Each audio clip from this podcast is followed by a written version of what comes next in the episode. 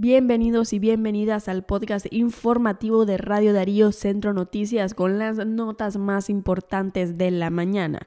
A continuación, los titulares.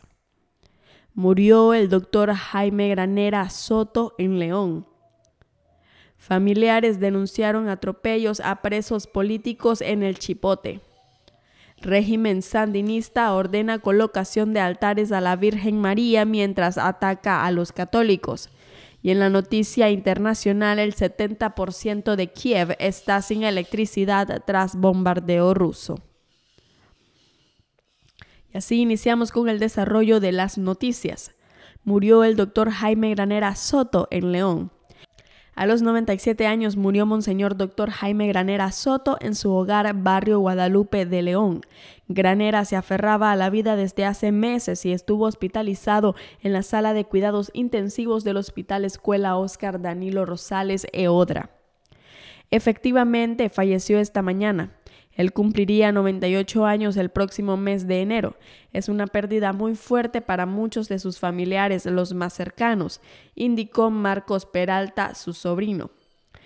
Peralta confirmó que la vela de cuerpo presente tendrá lugar en la casa del médico y la misa de cuerpo presente será en la Catedral de León. Aún no sabemos la hora o día de la misa. Tenemos familiares fuera del país que desean asistir, dijo Marcos Peralta a Radio Darío. Granera se destacó como una eminencia en la ortopedia en Nicaragua.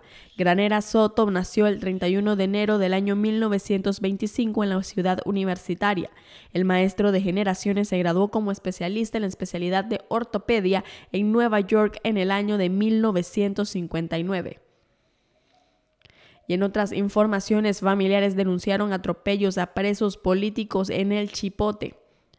En un comunicado sin firma que circula este miércoles 23 de noviembre en redes sociales, familiares de presos políticos afirman estar alarmados por el deterioro físico y mental de los reos.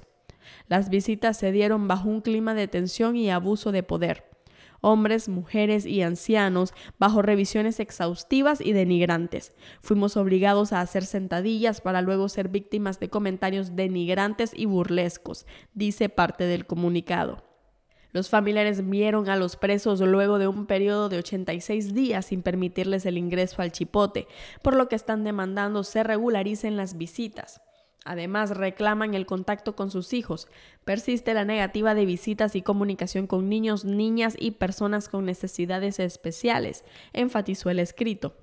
El Centro Nicaragüense de Derechos Humanos respaldó el comunicado condenando las agresiones sexuales a las que fueron sometidos los familiares durante las visitas y las calificaron de inaceptables.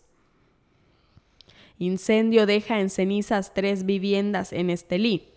Alrededor de tres viviendas quedaron consumidas por las llamas de un incendio que se produjo la noche de este martes 22 de noviembre en la ciudad de Estelí, provocando que un menor resultara con quemaduras en su cuerpo.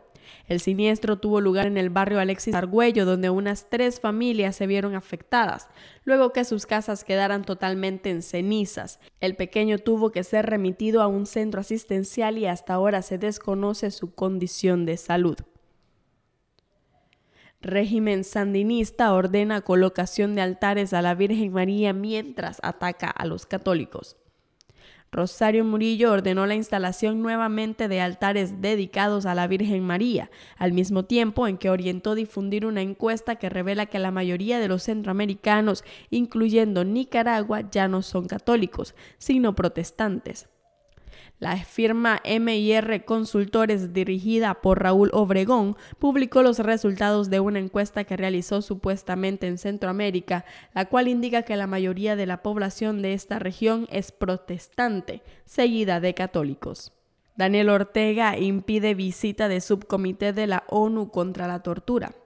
El Subcomité de las Naciones Unidas para la Prevención de la Tortura anunció este miércoles 23 de noviembre que ha suspendido su plan de visitar Nicaragua previsto para el próximo año por la falta de cooperación del gobierno encabezado por Ortega.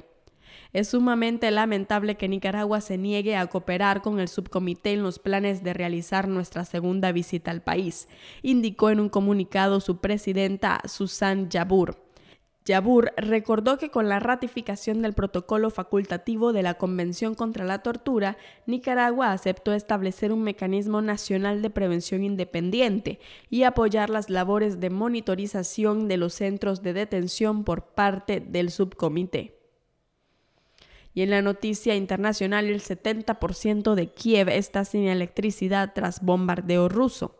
Un 70% de la capital ucraniana se quedó sin electricidad, dijo el jueves el alcalde de Kiev, un día después de que Rusia lanzó otro bombardeo devastador de misiles y drones contra la infraestructura energética de Ucrania.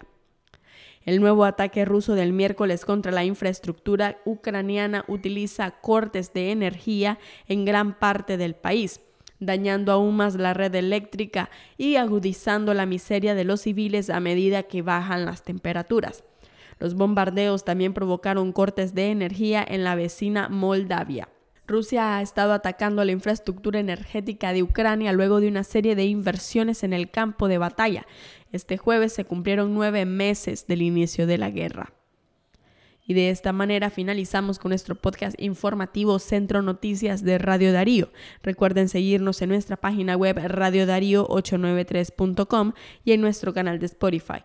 Muchas gracias por su fidelidad y recuerden que juntos derrotamos la censura.